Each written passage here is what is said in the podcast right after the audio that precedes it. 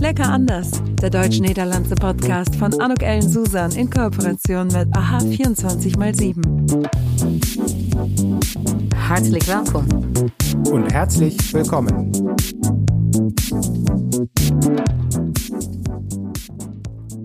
Dann ein herzlich willkommen, ein herzliches Willkommen. Ich bin heute hier in Den Haag im Gespräch mit Günter Gülker. Hallo Günter. Hallo.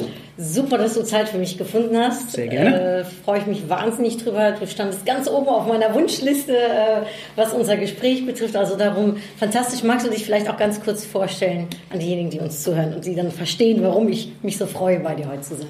Okay, mein Name ist Günter Gülker. Ich bin Geschäftsführer der Deutsch-Niederländischen Handelskammer.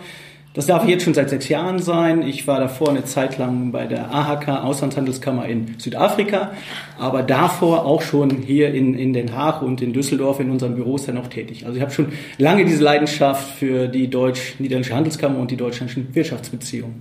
Spreek jij ook Nederlands? Uh? Uiteraard, dat uh, hoort, uh, hoort erbij. Dat hoort niet alleen maar bij mij bij, eigenlijk bij alle collega's. in Duits noem je dat Einstellungsvoraussetzung. dus, we zijn nu met 40 mensen en dat is, het mooie is, er zijn rond 20 Duitsers, 20 Nederlanders. Alle hebben een grote passie voor het andere land. En uh, ja, dat is eigenlijk onze, uh, onze binding uh, die, we, die we hier in, in huis hebben. Dus niet alleen maar een economische achtergrond, maar zeker die liefde voor het andere land. Vielleicht ganz kurz, was macht die DNHK? Wo steht ihr für und wofür setzt ihr euch ein? Ähm, die DNHK ist eine Vereinigung von Unternehmern, von, gegründet von, von Niederländern, die immer wollen in den Markt raus, vor, vor 115 Jahren jetzt. Und äh, die haben sich zusammengeschlossen in Düsseldorf und haben gesagt, wir müssen, äh, wir müssen uns gemeinsam, äh, gemeinsam sind wir stärker, gemeinsam wollen wir auftreten in Deutschland. Und äh, die ersten 50 Jahre waren wir auch nur eine Vereinigung von niederländischen Unternehmern. Und direkt nach dem Krieg, was natürlich eine große Geste war, haben die Niederländer die Deutschen gefragt, wollt ihr nicht auch mitmachen? Und seitdem sind wir eine bilaterale Handelskammer und das ist außergewöhnlich. Äh, ungefähr die Hälfte der Mitglieder sind deutsch, äh, die andere Hälfte ist niederländisch, die Hälfte der Mitarbeiter, was ich sagte. Wir haben Vorstand, großen Vorstand von 36 Personen, äh, Hälfte deutsch, Hälfte niederländisch. Ist wunderbar, immer das Spiegeln äh, zwischen beiden Ländern, wo wir ja vor allem verbinden. Das ist unsere erste Aufgabe. Wir wollen eine Unternehmensplattform sein für, für unsere Mitglieder als auch alle anderen, die Geschäfte machen wollen mit dem anderen Land. Wir sind aber auch Interessenvertretung. Wir sind auch die offizielle Vertretung der deutschen Wirtschaft hier in Niederlanden. Wir haben rund zweieinhalbtausend deutsche Tochterunternehmen und die Interessen äh, vertreten wir gegenüber der Politik, insbesondere Ministerien. Und das Dritte, und das macht uns, glaube ich, auch äh, äh, ja, durchaus besonders, wir sind auch Dienstleister. Also wir reden nicht nur darüber, wie die Standortbedingungen besser müssen oder wir sind nicht nur äh, ein Face-Komitee, äh, weil wir machen viele, viele Veranstaltungen. Nein, wir, wir helfen den Unternehmen auch ganz konkret. Und dadurch, weil wir in der täglichen Arbeit sehen, wo es vielleicht noch hakt, mhm. können wir das natürlich dann nachher auch auf, äh, aufsetzen und dann an die Politik dann eben auch weitergeben. Und wo hakt es? Also na, erstmal äh, beim Hack will ich gar nicht anfangen. Erstmal muss man sagen, es läuft, es läuft ziemlich gut. Ne? Wir haben, ich habe gerade letzte Woche die Zahlen noch wieder bekannt geben dürfen. Äh, wir haben im vierten Jahr ein, Wachstum bei den Handelsbeziehungen, sind bei 100 über 190 Milliarden. Das habe ich gehört, das ist Wahnsinn. Ich Ungekennt. Glaube, es, gibt, es, gibt nur Amerika und Kanada, oder? Die äh, noch ein äh, größeres Volumen, Handelsvolumen miteinander haben. Und dann muss man sich dann immer anschauen, äh, wie groß ist die Anzahl der, der Einwohner. Wir haben hier, ich meine, äh, nehmen, wir, nehmen wir beispielsweise Deutschland und China, das ist auch, äh, das ist noch größer, aber wir haben nun mal auch 1,3 Milliarden äh, Chinesen. Ne? Und äh, wir haben äh, beim Handelsvolumen von Deutschland-China bis wir bei 200, gute 200. Aber wir sind nicht weit runter. Wir sind bei 190. Wir sind aber noch vor Frankreich, noch vor den USA, knapp vor den USA und weit jetzt vor Großbritannien. Und wir haben gerade in den letzten vier Jahren, in, in diesem 2019 war nicht ganz so stark, sprechen wir vielleicht gleich auch noch ein bisschen drüber. Aber äh, gerade die Jahre davor haben wir deutliches Wachstum gesehen. Mhm. Haben wir Wachstum gesehen von 8, 9 äh, Prozent. Und äh, dass die beiden Länder wichtig füreinander sind, das, das weiß man, das wissen die meisten, die sich in diesem Kontext dann eben auch bewegen. Aber äh, dass da so viel Musik drin ist, dass das Wachstum pro Jahr mhm. so deutlich ist, das wissen viele nicht. Und das steigt die ganze Zeit? Also ist das, äh, ich sag mal, eine steigende Linie oder gibt es da auch? Na, das äh, ist in den letzten vier Jahren ist es deutlich gestiegen. Wie gesagt, 2019 aufgrund äh, ja, einiger Märkte, die wegfallen, aufgrund der Handelskonflikte, die natürlich drohen. Wir hatten Mitte 2019 auch äh, Angst vor dem großen R-Wort, vor der Rezession und äh, Unternehmer sind auch nur Menschen und wenn man das große R-Wort hört, dann ist man vielleicht etwas vorsichtiger bei den Investitionen. Äh, zum Glück ist dann im, im, im vierten Quartal äh, der Handel noch wieder deutlich angezogen und äh, wir haben dann doch wieder mehr, äh, mehr Handel gehabt als im Jahr davor. En in welke branche zie je dat het bijzonder goed gaat? Dat is altijd een, speciale vraag. Eigenlijk gaat het uh, in de breedte goed. Dus er zijn weinig sectoren uh, waar niet veel uitwisseling is. En dat is, is ook een beetje logisch. We hebben twee volwassene economieën, dus ontwikkelde volkswirtschaften. Er zou niet een, sector zijn waar, je eigenlijk tot nu toe weinig doet. Maar hij hoort natuurlijk, de, basis of de grote export- en importgroepen zijn zijn energie van Nederland richting Duitsland. Dus fossiele grondstoffen, uh, chemische uh, producten, um, maar ook uh, machinebouw. Dat verwacht je niet. Ook voertuigbouw richting Duitsland. Groot aandeel is natuurlijk ook de agrarische sector. Groot discussiemoment in, de, in Nederland daarover. Andersom is het pakket bijna identiek. Dus ook heel veel chemie vanuit Duitsland komt richting Nederland. Voertuigbouw, machinebouw zijn natuurlijk ook de grote. En ook uh, agrarische producten, dat is echt een beetje verbazingwekkend, uh, is een behoorlijk groot aandeel wat van Duitse producten dan ook richting Nederland komt. En uh, misschien ook in Nederlandse supermarkten ligt. Zoals bijvoorbeeld? Ook de Dr. Utker pizza bijvoorbeeld. nou, je kunt het zo gek niet verzinnen. Eigenlijk moet je... en ehm, ja, dat, dat is het mooie. Er zijn als je in de Nederlandse supermarkt gaat, natuurlijk is Nederland uh, in bepaalde uh, mate trouw aan zijn eigen producten, maar staat ook altijd open voor nieuwe producten. En we doen als, als handelskamer ook regelmatig inkoopdagen voor de handel, waar we dan met Jumbo en met Albert Heijn en het zijn niet veel andere, de Lidl zijn al die Lidl van die, deze wereld, maar die hebben sowieso Duitse producten. Nou, gaan we aan tafel en uh, zij willen uh, andere productgroepen hebben die dan uit Duitsland komen. En dan zoeken we die in Duitsland en uh, dan belanden ze dan hier in, die, in de supermarkt. Spannend. Ja. Dus als je Lid bent von, von der DNAK, so habe ich das zumindest immer erfahren, ne, dass es auch ein riesen so Netzwerken und Austauschen ist.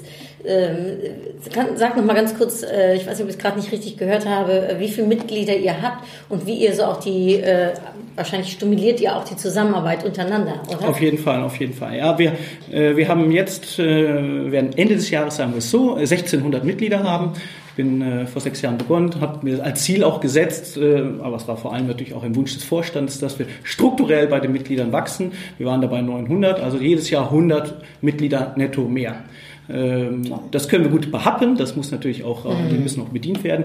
Und wir wollen, wir wollen für diese Mitglieder vor allem eine Plattform bieten. Ne? Wir möchten, dass die Unternehmer sich untereinander austauschen, dass die sich kennenlernen, aber dass sie vor allem natürlich auch Business machen. Und ein Beispiel ist, was wir ähm, alle zwei Jahre durchführen, einmal in Niederland und einmal in Deutschland. Also in diesem Jahr ist es dann der Deutschlanddach in Utrecht. Da bringen wir äh, niederländische Unternehmen zusammen, die sich über Deutschland informieren wollen. Und das machen nicht vor allem wir, sondern das machen 50 Experten, die dort sprechen, zu verschiedenen Themengebieten, die gerade in Deutschland spielen.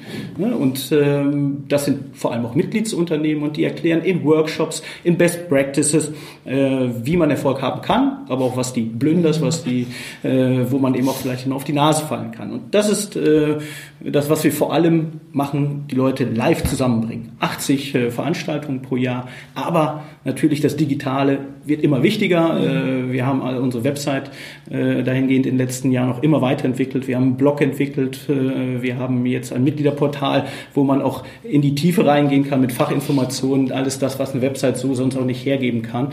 Also wir wollen natürlich auch Fachinformationen mhm. vor allem den, den Mitgliedern, aber eben auch allen interessierten deutschen und niederländischen Firmen dann eben auch bieten. In dem Podcast äh, sprechen wir natürlich viel über die äh, Unterschiede und die Gemeinsamkeiten, die es in den Niederlanden gibt. Jetzt sagst du gerade Blundes. Kun je misschien eens uh, noemen van, uh, misschien heb je een, uh, een voorbeeld van wat, kan, wat voor een blunde kan gebeuren als je op de Duitse markt wat wilt gaan doen voor een Nederlands bedrijf? Ja, uh, Nederlanders zijn, en zeg ik volgens mij ook niks nieuws, ze zijn heel erg gedreven. Dus uh, ze gaan uh, graag de, de, andere markten op. Dus ook onze handelskamer, zei ik al, is al heel vroegtijdig opgericht van Nederlanders. En soms gaan ze een beetje te onvoorbereid op die markt. Dat is dan in tegenstelling voor de Duitsers, die, die, die kijken soms de kat uit de boom en zeggen: Ja, is die markt wel geschikt voor mij? En die Nederlander zegt: Wij gaan. Ga met die banaan. En, uh, ja, en dan ben je niet voorbereid en dan, dan loopt het voor welke reden ook mis. Misschien omdat je een beetje te direct was, omdat je die structuren van, uh, van mogelijke partners ook niet goed begrepen hebt. Uh, waar je zegt, nee, ik, hoezo? ik spreek gewoon, mij maakt de hiërarchie niet zo heel veel uit. Ik spreek met die, maar als die in Duitsland niet bevoegd is om beslissingen te nemen, ja, dan vindt de Nederlanders dat raar.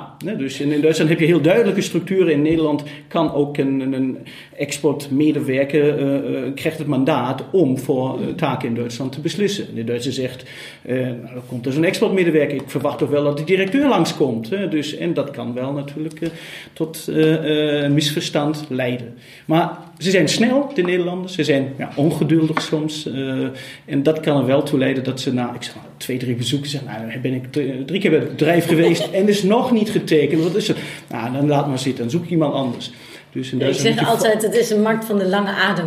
Absoluut, absoluut. Dus uh, Duitsers houden van continuïteit. Uh, Duitsers houden van uh, dat mensen goed voorbereid zijn. Een kopje koffie, algemeen gesprek kan in Nederland, kom je altijd binnen.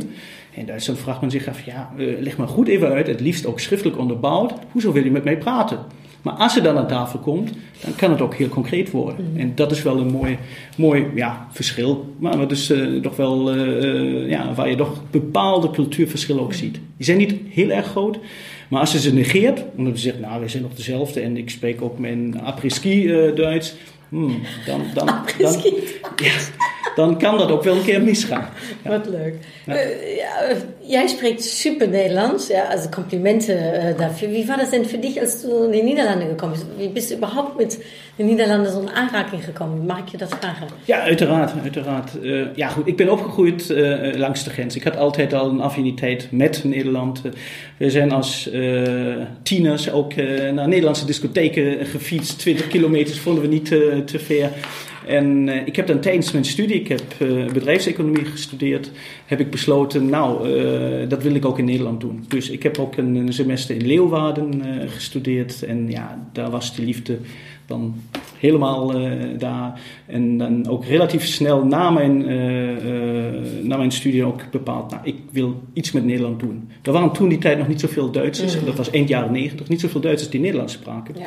Dus je hebt heel veel bedrijfseconomen in Duitsland, maar ik zoekte mijn niche, zo hoort het natuurlijk. Wat is je USP? En dat, ik sprak die taal. Ik zeg, nou, ik doe het in Nederland. En ja, dat past natuurlijk perfect. En ik ben dan ook vrij snel in aanraking gekomen met de Handelskamer, omdat ja, die brengt Duitsers in Nederlanders samen. En uh, uiteindelijk, ja, na een paar stappen uh, in onze kantoor, wat ik zei, in, Düsseldorf en ook voor de Duitse Handelskamer voor Zuidelijk Afrika, maar toch altijd hierbij gebleven en ik doe dat nog met heel, heel veel liefde. En dat is leuk, want eh, ja, Den Haag, uh, woon je hier ook in de stad? Ja, ik woon zelf op Scheveningen. Op dus, Ja, ik woon op Scheveningen. Ik, eh, ik heb een familie, een vrouw en twee kinderen. En ja, die houden ook ervan. Dus het is prachtig leven. Dus, oh, en het is, het, het is fietsafstand naar het werk. je mag het bijna niet vertellen. Dus Den Haag is een stad, half miljoen inwoners. Maar is super internationaal, biedt alles. Ik heb een zus die woont in Amsterdam en, uh, en die komen altijd jaloers naar ons, omdat wij hebben de zee. Zij moeten naar Zandvoort of uh, ergens anders. Wij zijn direct, weer, ja, dus een, een, een, half kilometer naar de zee. Prachtig. Ja, prachtig. Ja, ik heb hier ook vijf jaar gewoond. Ik uh, hou van de stad. War das für dich nicht, uh, also was war für dich so anziehend, sage ich mal, um hier zu arbeiten? Was, was hat dir so gut gefallen an den Holländern, den äh, Jecken-Kasköppen, sagt man ja manchmal in Deutschland? Na, also Wirtschaft, äh, Wirtschaft hat mich schon immer interessiert. Und eigentlich hast du auch mit jedem Niederländer, mit dem du sprichst, der braucht, der braucht nicht aus dem ökonomischen Bereich kommen, aber äh, äh, du kannst auch mit dem Pastor über Wirtschaft sprechen. Also jeder Niederländer ist entweder, ja, wie heißt es, Koopmann und äh, Domine, zit in und äh, Wirtschaft war für mich eine, eine, eine, und ist für mich eigentlich eine Passion und da habe ich äh, dann eigentlich einen guten Counterpart mit, mit Niederländern im Allgemeinen gefunden und äh, ähm, ja gut, die, die, die Vielfalt, die wir hier haben, wir können es ja auch ein bisschen steuern, äh, das ist natürlich außergewöhnlich. Ne? Also das habe ich gesehen in, in Südafrika, ähm, da sind die Bereiche, in denen äh, Deutschland mit Südafrika zusammenarbeitet, dann überschaubarer. Das ist hier, ist, wird die gesamte Breite dann eben auch mm. dargestellt. Und äh, wir können Schwerpunkte setzen. Das haben wir in den letzten Jahren dann eben auch gemacht, dass wir auch als Handelskammer Fokusthemen belegt haben. Sagen, wo können wir voneinander lernen? Weil das ist, das ist die, die zentrale Aufgabe hier. Wir spiegeln die ganze Zeit. Beide Länder sind auf Augenhöhe auf ganz vielen, in ganz vielen Bereichen, aber in dem einen oder anderen Bereich ist ein Land vielleicht ein kleines Stückchen weiter. Mhm. Und um im Weltwettbewerb bestehen zu können, musst du da äh, sehen, dieses, diese Nuance dann auch mhm. noch zu holen. Und das sind Kannst Themen, du ein Beispiel nennen? Also wenn, wenn, ne, wo, wo, lernen wir voneinander? Naja, das Thema Industrie 4.0, die Digitalisierung der Industrie ist natürlich eine ganz große Baustelle.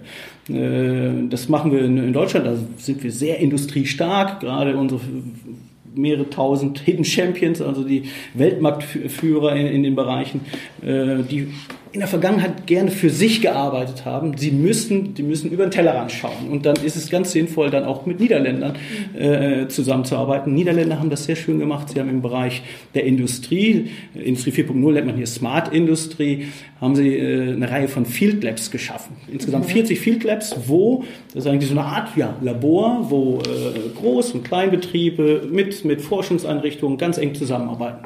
Du hast hier Field Labs, wo deutsche Unternehmen zusammenarbeiten. Wir haben, ich bin äh, vor ein paar Monaten war ich in, in, in Eindhoven, da gibt es den Brainport Campus.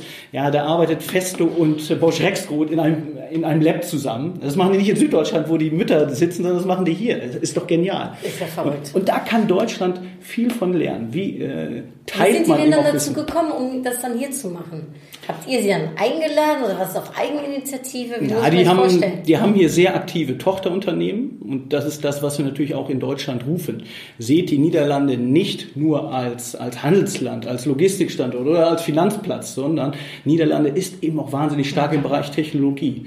Gerade im Bereich, weil man in Zukunft zusammenarbeiten muss. Und äh, die Tochterunternehmen sind hier, äh, hier sehr aktiv und haben sich hier eben auch, äh, da eben auch gefunden. Und äh, ja, arbeiten jetzt in dem Fall da in, in dem Brainport äh, Campus dann zusammen. Aber von diesen, das ist ein Beispiel. Ne? Wunderbares anderes Beispiel ist ASML. Kennst du wahrscheinlich der Chipmaschinenhersteller? Ja. Äh, die Perle der niederländischen Wirtschaft. Alle sind wahnsinnig stolz drauf. Und das ist auch richtig. Ähm, aber die Chipmaschinen kann man nur herstellen, weil sie deutsche Photo Photonik drin haben von Carl Zeiss sogar Miteigentümer und, äh, das, und Laserverstärker von Trumpf. Das ist auch Maschinenbauer aus, aus Süddeutschland. Das ist also eine Zusammenarbeit und die drei sind, äh, die kriegst du nicht auseinander. Ne? Die, das ist ein wunderbares Beispiel, dass wir absolute Hightech in Europa gestalten können. Aber man muss den Schritt über die Grenze dann eben auch machen. Und die, gerade die deutschen Unternehmen müssen eben auch verstehen, dass Niederlande auch Hightech kann. Neben all den anderen Vorteilen, die, die das Land eben auch bietet. Cool. Aber das sind, äh, ja, tägliche Beispiel unserer, mhm. äh, unserer Arbeit und äh, das motiviert natürlich äh, und als Best Practice gibt das natürlich auch die Chance, dann auch anderen zu erzählen. Guck mal, da geht's, äh, da muss hingehen, da wollen wir, da wollen wir noch enger zusammenarbeiten. Also auch mehr schauen auf die uh, ja, gezamenlijkheden die er zijn, de kansen die de samenwerking biedt, dan per se te kijken van wat, wat is nou zo verschillend. Eh, maar meer vooral te kijken waar bieden zich misschien door de verschillen juist eh, de kansen. Absoluut. Verbinden, verbinden, verbinden. En tweede is echt leren van elkaar. Mm. Leren van elkaar is zeker een aspect Als we eh, spreken over digitalisering, uh, als we spreken over infrastructuur, uh, hoe pakt Duitsland dingen aan? En we zijn heel blij met, met de landsregering van de deelstaatregering van Noord-Rijn-Westfalen, die nu echt de focus ook op het Westen heeft gelegd na hun verkiezing 2,5 jaar geleden. Dus die echt gekeken hebben, oké, wat, wat kunnen we meer doen met, met, met Nederland? En Hendrik Wust als voorbeeld is meerdere keren hier geweest. En ja, als uh, je woont in Keulen, zei je. Dus als je infrastructuur in Duitsland en zeker Noord-Rijn-Westfalen bekijkt, dan, dan is nog uh, het een of ander in te halen, denk ik. En uh, we hebben hem hier uitgelegd, dat is echt, was heel mooi, met Duitse ondernemers. Dus de minister was hier met ook die verantwoordelijke van Straßen NRW, dat is de Duitse Rijkswaterstaat. En daar hebben we uitgelegd hoe in Nederlands planningsprocedures aflopen, hoe aanbestedingsprocedures aflopen, hoe het is met Baustellenmanagement. Äh, ihr kennt het, äh, je hebt in Duitsland een, een, een, snelweg en dan staan er een aantal pioenen, maar het wordt helemaal niet aan gebouwd. Ja, dat ken ik erg goed. dat kent iedereen, dat is een mooi voorbeeld. kent iedereen als je nu op weg is naar skivakantie, daar staan ze weer. Ja, in, in Nederland wordt de, uh, vindt die vergoeding plaats naar beschikbaarheid. Dus eigenlijk geen, geen een, een, een rocket science, maar dat kun je heel makkelijk omdraaien. En dat heeft de minister nu ook gedaan. Minister Wies heeft gezegd, oké, okay, we, dus de bedrijven krijgen misschien meer betaald uh, als ze hun bouwperiode verkorten. Als ze zeggen, oké, okay, wij werken dan ook s'nachts. Oké, okay, kost meer geld, mm. maar wat is duur als, uh, als heel Noord-Rijn-Westfalen in de file staat. Ja. Dus ze hebben dingen overgenomen uh, die, dan, ja, die eigenlijk in Nederland heel gebruikelijk zijn. In Duitsland, ja, zullen we denken, ja, hoezo zijn ze eerder op die idee gekomen? Uh, maar wat wij hier belangrijk vonden, is, dat hebben we niet van hier in, uh, in Den Haag uitgelegd van Nederlanders aan hun, maar van Duitse dochterbedrijven. Ja, dat is een Max Beugel, die hier heel succesvol werkt en die heel geloofwaardigheid heeft, of hoogtief, komt uit Essen, uit Noord-Rijn-Westfalen. Die hebben het uitgelegd aan de minister. En ja, als iemand ik zeg maar, van jouw bedrijf het vertelt, ja, dan, dan, dan, gelooft hij het ook. En hij zet het om. anders, ja. ja. Slim. En dat zijn, dat zijn mooie voorbeelden van, van onze dagelijkse ja, bij elkaar brengen. En dan echt down to earth, heel pragmatisch. Al die, we hebben hier, we zijn wel ook heel wat Duits, maar we zijn vooral ook Nederlandse eigenschappen pragmatisch. En we willen gewoon zaken doen. Daar gaat het om. Nu dat ze zeggen, we zijn hier zo'n beetje van alle twee. Wat, kun je zien, want je zegt je hebt 40 uh, medewerkers die hier uh, werken. Wat zijn de verschillen in het werken? Kun je daar wat over zeggen?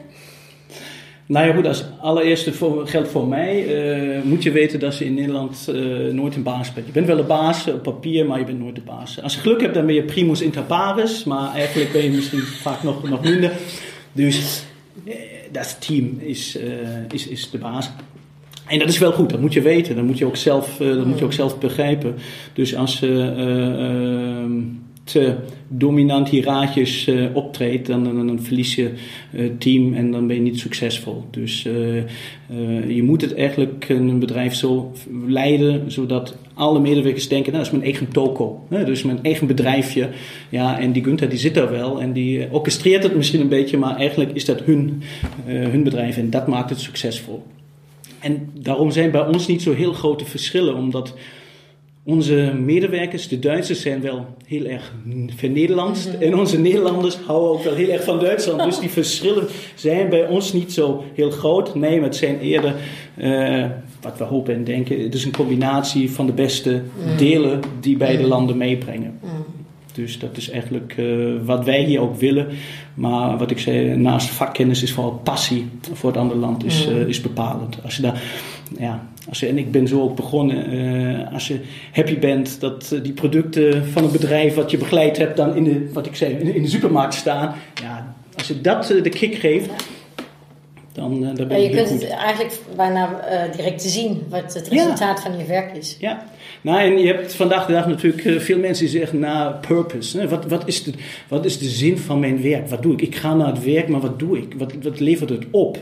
Ja, hier kun je concreet zien, uh, je bent positief bezig. Je brengt die mensen bij elkaar. Je, het levert handel, het levert welvaart. We, moeten ook zien waar, waar staan we nu. We staan in vergelijking met 20 jaar geleden, staan we economisch natuurlijk ook veel, veel sterker. Mm. En altijd omdat we een beetje in concurrentie zijn. Hè? Duitsland en altijd een klein beetje, we willen nog een beetje beter zijn dan die anderen. Dat blijft. En dat is ook eigenlijk heel mooi. Nou, we hoeven helemaal nog niet over voetbal te hebben, maar dat heeft in, in alle sporten geldt dat ook zo. Dus als, als Nederlandse Duitsers verslaan, dat geeft je nog even een kick. En deze, dit kleine concurrentiegevoel, um, ja, volgens mij is dat een van de succesformules die, die, de handel Duitsland met Nederland dan ook heeft en andersom. Ja, voetbal, je spreekt, uh, je spreekt iets aan, de uh, EK komt er nu eraan. Uh, ist die Chance da, dass Deutschland gegen Holland spielt, wissen we nog niet. Ne? Ja, die is er, die is er. Maar het zal relatief vroeg uh, ja. zijn. Dus het wordt dan blijkbaar niet een, een halve of een finale. Uh, en we zijn hier alweer in de planning, omdat er zijn een aantal dingen uh, die ook, ook verbinden. Dus uh, ik zei al, we maken, uh, organiseren relatief veel evenementen en veel vakinformatie die we dan uitwisselen. Maar het grappige is, die, die hoogste waardering krijgen eigenlijk van, van culturele events. We hadden het laatste jaar waren, waren we gezamenlijk met 60 mensen bij Herbert Grönemeyer. Ja, mooi. Speelt in AFAS in, in Amsterdam. Ja, of we hadden twee, drie jaar daarvoor waren we bij, bij Herman van Veen. Heeft hij voor onze groep 80 mensen een eigen concert bij hem thuis gegeven. Alleen, alleen voor leden. Ja, dan, dan zeggen mir mensen, das war schon wert, Mittel zu sein. Und das war das, das Schönste, was mir die Kammer seit langer Zeit dann geboten hat. Denk ik, wow, we doen zoveel vakinhoudelijk. maar het leukste vinden ze dan de culturele dingen. Dus dat doen we ook. En dus we gaan ook samen naar het voetbal. We zijn ook. You name it. Eh, eh, over een paar weken is in Magdeburg een, een Länderspiel eh, handbal Duitsland, Niederlande. Dus daar gaan we altijd met groepen naartoe. Ook dat verbindt. Eh, Nee, het, is, het is Sport alleen... äh, mega, um, ne, also wenn es um Verbindung geht. Ne? Ja, ja. Ook dit is, eh, dat is taak van onze platform en het is ook nog leuk. Ja, je hebt volgens mij een hele leuke baan als ik het zo... Wat is jullie focus eh, in 2020? Waar gaan jullie... eh, want je zei net, ieder jaar gaan jullie nadenken over focussen die je hebt. Ja. Van, eh, waar is het nodig om in 2020 de focus op te gaan leggen? Nou, wat, wat we al langere tijd zien, maar waar we eh, in 2019 ook intensief mee begonnen zijn, is dat thema duurzaamheid. Hè?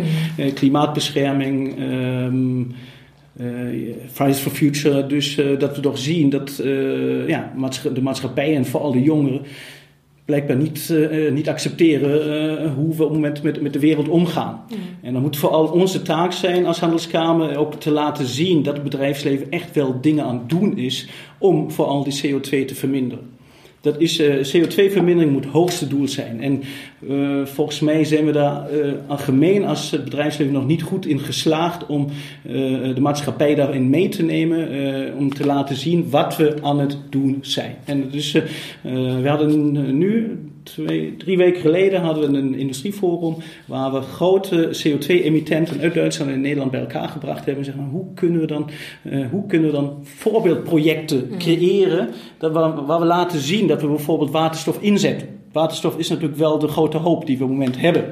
Ehm, en onze wens en doel is natuurlijk bijvoorbeeld, eh, we hebben een aantal staalproducenten in Duitsland, uh, ThyssenKrupp, Salzgitter, uh, die zeggen, nou, we zouden eigenlijk onze, onze graag wel met, met waterstof willen, willen laten lopen of aan het vuur brengen. En dat kan, maar daarvoor moet je wel heel veel waterstof produceren. Op het moment is het rendement van waterstof nog niet zo zoals we dat wensen, maar zeg maar vijf of tien jaar geleden was die, het rendement van, uh, van windenergie natuurlijk ook nog catastrofaal. En nu heb je marktprijzen. Dus als we nu alle gezamenlijk op brandstof, brandstof en technologie inzetten, ja, dan hebben we misschien een ja, niet als Eids Columbus, maar toch wel één, één van die uh, energieträger die echt ons verder helpen uh, bij het verduurzamen van, van onze economie. Mm. En dat is, dat is eigenlijk onze taak. Vooral dan ook weer aan concrete voorbeelden laten zien. En we hebben een, een paar bedrijven kunnen winnen. Dat is een BASF, dat is een BMW, dat is een Remondis, dat is een Bosch. Die ook in een waardeketen opgebouwd. Je begint met chemie, de BASF uh, bouwt het, uh, toelieverproducten, de Mercedes, uh, BMW bouwt die voertuigen, maar dan ook circulair. En Remondis is natuurlijk de grootste Duitse circulaire verwerker. Dus daar heb je een kringloop. En zij laten aan hand van concrete voorbeelden zien hoe ze CO2 verminderen. Dus je moet het, je moet het aan praktijkvoorbeelden hebben. Uh, je moet role models hebben. Dat is goed. Dit zijn ondernemers voor, en die hebben vaak, zoals ik, een bepaalde leeftijd. Wat we natuurlijk ook nodig hebben, en dat, dat doen we bij een ander thema. Uh, wat we ook belangrijk vinden is uh, bij de Duitse taal. dat we het natuurlijk mooi zouden vinden dat nog meer Nederlanders Duits leren. Maar dan neem niet oude directeuren, neem, neem scholieren of uh, uh, uh, mensen die scho scholieren die een beetje andere, ja, andere mensen kennen, of dat YouTubers zijn, influencers zijn. Of het Klaas Kruistum is, die modereert onze Duitslanddag bijvoorbeeld. Ja, dat kent iedere, iedere puber kent natuurlijk Klaas Kruistum. En die wil horen hoe hij dan ook over zaken doen met Duitsland uh, uh, dan ook denkt. Dus zoek role models die heel geloofwaardig zijn, zeker nu voor de Fridays for Futures uh, mm. generation. Goh, dat is ook de manier van hoe jullie jonge mensen proberen aan je te binden, ook als ondernemers, voor in de economie. Ja, ja, ja. Nou, dus, we doen één campagne doen we samen met, met, met de Duitse ambassade, met het Duitsland Instituut, ook met Goethe Instituut. Mag mit doen we sinds heel lange tijd gaan we uh, naar scholen en leggen uit dat Duitsland ook hip zijn, zou kunnen zijn. We hebben een beetje een probleem. Die Duits leraar is meestal niet die. Uh, hoogst aangezien in, in, in de klas. Dus een beetje streng vaak. Nou, wij maken een, een Duitse, Duitslanddag in, uh, op school. Waar we laten zien dat Duitsland echt nieuwe, um, um, zeg maar, nieuwe architectuur heeft, nieuwe boeken heeft, uh, uh, interessante muziek. Niet dat wat, wat vaak op scholen geleerd wordt, wat dan 30, 40, 50 jaar oud is.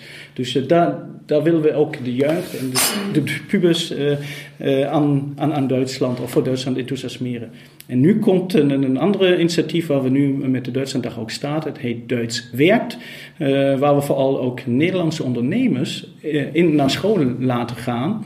Zeggen, nou, als jullie ook Duits zouden kunnen spreken, mm. dan, dan neem ik je heel graag. En kijk eens, dat is een heel interessante functie, dan kun je dit en dit en dit doen.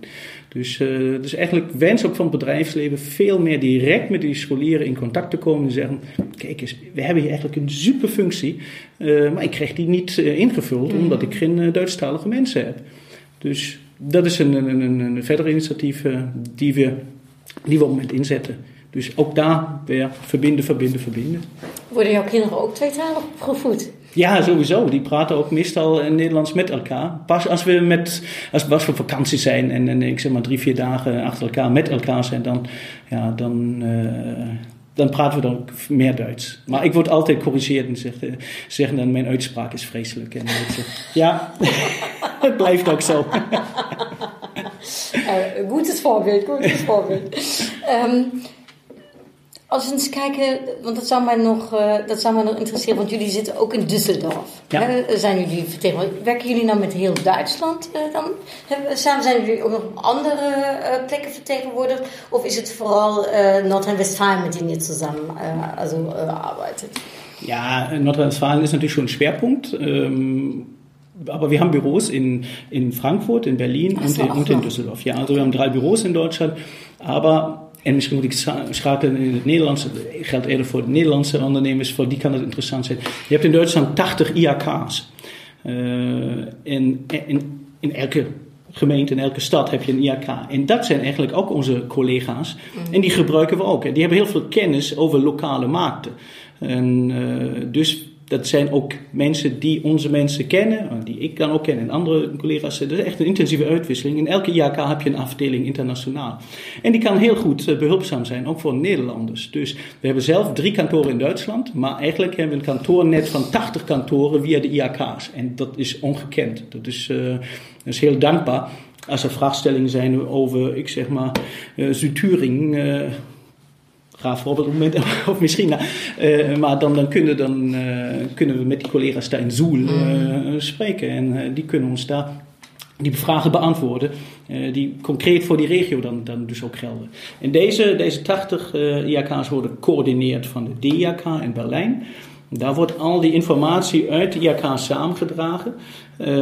en omdat alle Duitse bedrijven, 3,5 miljoen lid zijn van, van de Duitse IHK's, uh, worden dan ook standpunten, dat wat we hier, wij hier in het klein doen voor, voor, voor Nederland, wordt daar in het groot samengevoegd.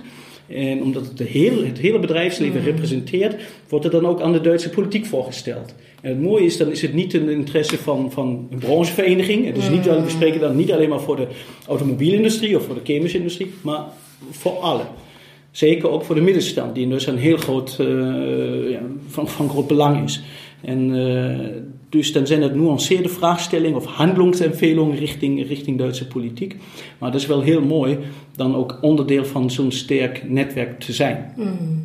Maar we blijven, we blijven wel onafhankelijk hier, dus onafhankelijk. Uh, uh, wat ik zei, uh, de voorzitter is hier en het is een vereniging en die voorzitter en met zijn bestuur bepaalt hij dat. Maar ook in ons bestuur is het ook prachtig, want we hebben heel wat familiebedrijven.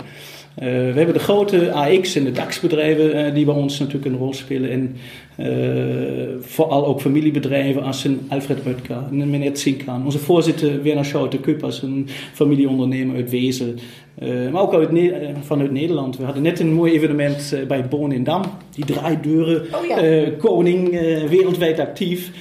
Niels Huber, ja, fantastisch. Of een Job Dura, het grootste bouwbedrijf in familiehanden in, in, in Nederland. Dus dat is in Duitsland en ook in Nederland een beetje onderschat hoe sterk die familiebedrijven toch eigenlijk de, de backbone van de, mm. van de bedrijfsleven, van de economie zijn. En uh, wij koesteren het ehrenamt, zo noemen we het. Volgens mij is er helemaal geen Nederlands begrip voor. We koesteren het zeer omdat uh, uh, ze krijgen geen geld voor hun bestuurschap, maar ze openen wel voor ons deuren. Mm. En daarnaast hebben we dan nog, nog iemand in Nederland die ook onwijs bij helpt deuren te openen, dat is de koning. We zijn nu intensief, ik ben nu op weg, uh, morgen ben ik in, in, in, Berlijn.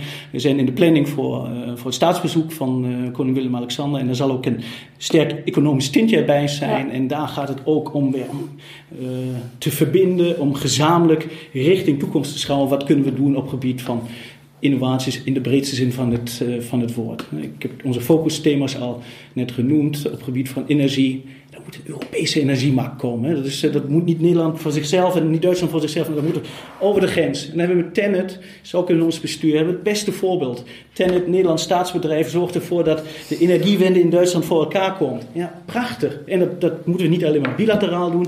Daar halen we de Denen bij, daar halen we de Oostenrijkers erbij. Uh, hopelijk ook de Belgen en de Fransen dat is samenwerking. En dat is dat wat ons bestuur heeft en, uh, en ook ons biedt. Uh, zij openen de deuren voor, voor die dingen. En nog eens, de koning zet dat natuurlijk de kroon op. Uh, hij opent alle deuren. We kunnen in Duitsland iedereen ik zeg maar, aanbellen voor ook economische belangen. Als ze zeggen, nou, de koning mm, komt en wil het, zou dat ook steunen misschien heel kort over de koning dan uh, gesproken, omdat je het uh, aankaarte. Hij uh, kommt nu naar Beleid. Aber er ist in den letzten Jahren natürlich immer in einer Region, in einem Bundesland in den, Deutschland gewesen. Wie könnt ihr da sehen, und bist du auch immer mit dabei, ne, dass es so was für einen Erfolg genau hat? Und die Königin natürlich auch. Absolut, absolut. Ja, ich, ich hatte, ich hatte äh, das Privileg, ich bin 2013 hier Geschäftsführer geworden. Und äh, in dem Jahr hat der König entschieden, okay, ich werde jetzt jedes Jahr äh, in die Bundesrepublik reisen und zwei Bundesländer besuchen. Na, da waren wir von Anfang an dabei. Das war das erste Bundesland war Baden-Württemberg und äh, Hessen. Da haben wir gleich, wir haben gute Kontakte zu Mercedes-Benz, haben wir gleich mit Mercedes gesprochen. Wenn, wenn Stellen Sie sich vor, der niederländische König wird nach Deutschland kommen. Können Sie sich vorstellen, dass Sie dann bei Mercedes, äh, beispielsweise im Mercedes Museum was machen? Ja. Das Mercedes Museum in Stuttgart ist von einem niederländischen Architekten gebaut worden. Fantastisch, ne? Ben van Berkel, ja. Und da Super. war das, und da haben wir von Beginn ab gesehen, natürlich Hessen und Baden-Württemberg sehr starke Bundesländer, aber seitdem ist aus Baden-Württemberg mit Brabant eine super enge Beziehung dann geworden. Das heißt, die Erfolge, wenn wir gerade über, über Bosch Rexroth und Festo sprechen, sind baden-württembergische Unternehmen, die arbeiten hier in Brabant zusammen. Das sind konkrete Ergebnisse aus den Staatsbesuchen oder aus den Arbeitsbesuchen äh, der letzten sieben Jahre hat, wie gesagt, jedes Jahr zwei Bundesländer besucht. Wir waren immer dabei. Wir haben, äh, wir haben dann in der Regel äh, runde Tische organisiert, äh, meistens eigentlich, eigentlich immer zusammen mit dem FNO, äh, FNO NCW, äh, Niederländischen Arbeitgeberverband, auch bei uns im Vorstand. Und wir hatten ein schönes Beispiel. Ähm, jetzt in Bremen. Letztes Jahr war ja in Bremen, also 2019. Man weiß das nicht, aber äh, wir haben da das Thema Elektromobilität gehabt. Niederlande natürlich Vorreiter. Aber niemand weiß, dass wir in Deutschland, in Bremen, ein Mercedes-Werk haben, in dem jedes Jahr 400.000 äh, Fahrzeuge gemacht werden, wo jetzt auch der elektrische EQC, ein vollelektrischer Mercedes da eben gebaut wird. Also Bremen ist in vielen Bereichen und wir haben dann auch über elektrische Busse, wir haben niederländische Bushersteller und so weiter mitgenommen. Die Stadtwerke waren da immer eben sehr offen. Also da bringen wir auch ganz konkret wieder Unternehmer mit an den Tisch. Äh, wie können Nieder wie können Deutsche lernen von, dem, von den Fortschritten, die wir haben im Bereich der Elektromobilität? Da sind wir bei Ladeinfrastruktur natürlich in Niederlanden einfach Schritte weiter. Wie können deutsche Kommunen, aber wie können eben auch deutsche Unternehmen davon lernen? Und das haben wir die letzten Jahre, wie gesagt, immer mitmachen dürfen. Ein Super, das ist, ein Geschenk, ein, das ist echt ein Träumchen. Ja. Und die Königin ist ja auch, weil wir in Deutschland natürlich keine Königin haben, äh, ist das natürlich auch für uns oder äh, schaut man mit großer Freude auf Maxima. Ja, ich erinnere mich noch, als wir in, in, in Bayern waren, das war im Mai mhm. und es war wirklich Kaiserwetter und äh, da gab es auch einen kleinen Abstecher zum Viktualienmarkt ja, und das, das, ich denke, das ist ja echt, die Bayern sind natürlich ganz große Monarchisten, äh, aber das war ja, war fantastisch. Das ist, und man darf es nicht unterschätzen. Und wenn wir in Niederlanden Diskussionen darüber haben, äh, was liefert es ob, das liefert äh, nicht nur Goodwill, sondern es liefert wirklich Bares, wirklich mhm. Bares für äh, den nicht nur ja für die Zusammenarbeit, für äh, mehr mehr Austausch zwischen beiden Ländern. Nicht nur der Handel, wir sprechen auch über Investitionen, die da gehören ja jeweils die anderen Länder auch jeweils zu den größten Destinationen. Also es ist ja sehr viel mehr als einfach nur der Handel. Ja, dann toi, toi, toi mit der Organisation jetzt nach Berlin. Wir sind gespannt, ja, wir, was wir sind genau ein kleines Rad. Es gibt sehr viele, die da jetzt auch mitarbeiten, aber wir sind ja auch sehr froh, dass man auch unsere Stimme mhm. eben auch hört, weil man, ja, weil wir, was ich sagte, immer äh, versuchen zu spiegeln. Wir wollen jetzt auch nicht nur Holland Promotion dort machen, sondern wir müssen vor allem auch die Deutschen überzeugen, äh, dass sie dann mit den Niederländern zusammenarbeiten. Mhm. Und auch da machen wir es so, wir bringen Deutsche, äh, Deutsche, die erfolgreich mit den Niederlanden arbeiten, die bringen wir aufs Podium und sagen, andere Deutsche, die im, im Auditorium sitzen in, in Berlin, macht das mit den Niederländern, weil die sind super, die sind Hightech und äh, trotzdem sind sie angenehm und man kann pragmatisch miteinander arbeiten. Dieser, dieser Klick ist ist eigentlich immer da. Wir müssen nur anhand von praktischen Beispielen immer aufzeigen, guck mal, der macht, der macht, der macht, wieso machst du es noch nicht? Mhm. Jetzt bist du auch dran. Ja, einfach ins Tun kommen, ne? einfach doen. Ja, gewoon äh, doen. gewoon doen, lekker Nederlands, hè? gewoon doen. Ähm, Gibt es noch zum Abschluss eine, eine, Frage, die ich dich nie gestellt habe, von der du denkst, die ist echt noch wichtig äh, von deinem Kontext aus, um uns mitzuteilen? Ach, ich glaube, äh, wir könnten noch Stunden miteinander reden, aber ich weiß gar nicht, wie lange äh, die Zuhörer uns hören möchten. Also ich bin schon, aber gut, viele, viele Geschäftsleute sind im Auto unterwegs, dann können sie natürlich den, den Podcast wunderbar dann eben auch hören. Ähm, ich glaube, wir haben viel abgedeckt. Ähm, also wenn ich, wenn ich kurz skizzieren konnte, was, was uns hier am Herzen liegt, nämlich Leute zusammenbringen, verbinden, informieren, ja, dann bin ich sehr froh.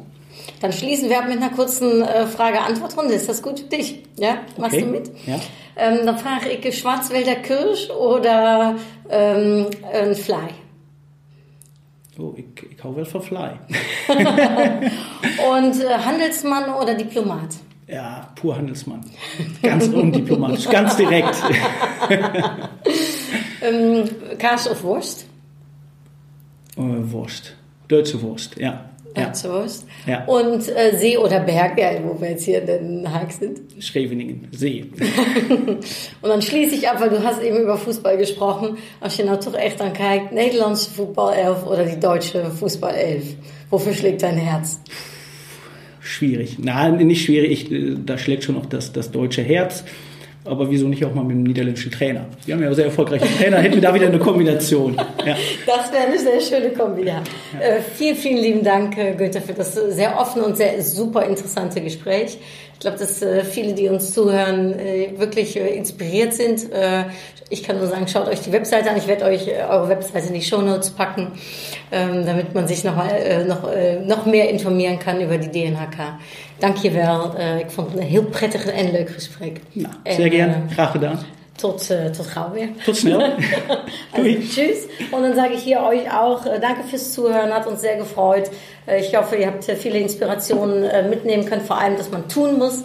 Ich glaube, das ist ganz deutlich gewesen und vor allem die Zusammenarbeit und der Mehrwert. Äh, und dann sage ich äh, für hiermit äh, hartelijk Dank und tot gauw. Goedjes. Doei. Das war's. Tschüss. Entotrau. Lecker anders. Der deutsch-niederlandse Podcast von Anuk Ellen Susan in Kooperation mit AHA 24x7.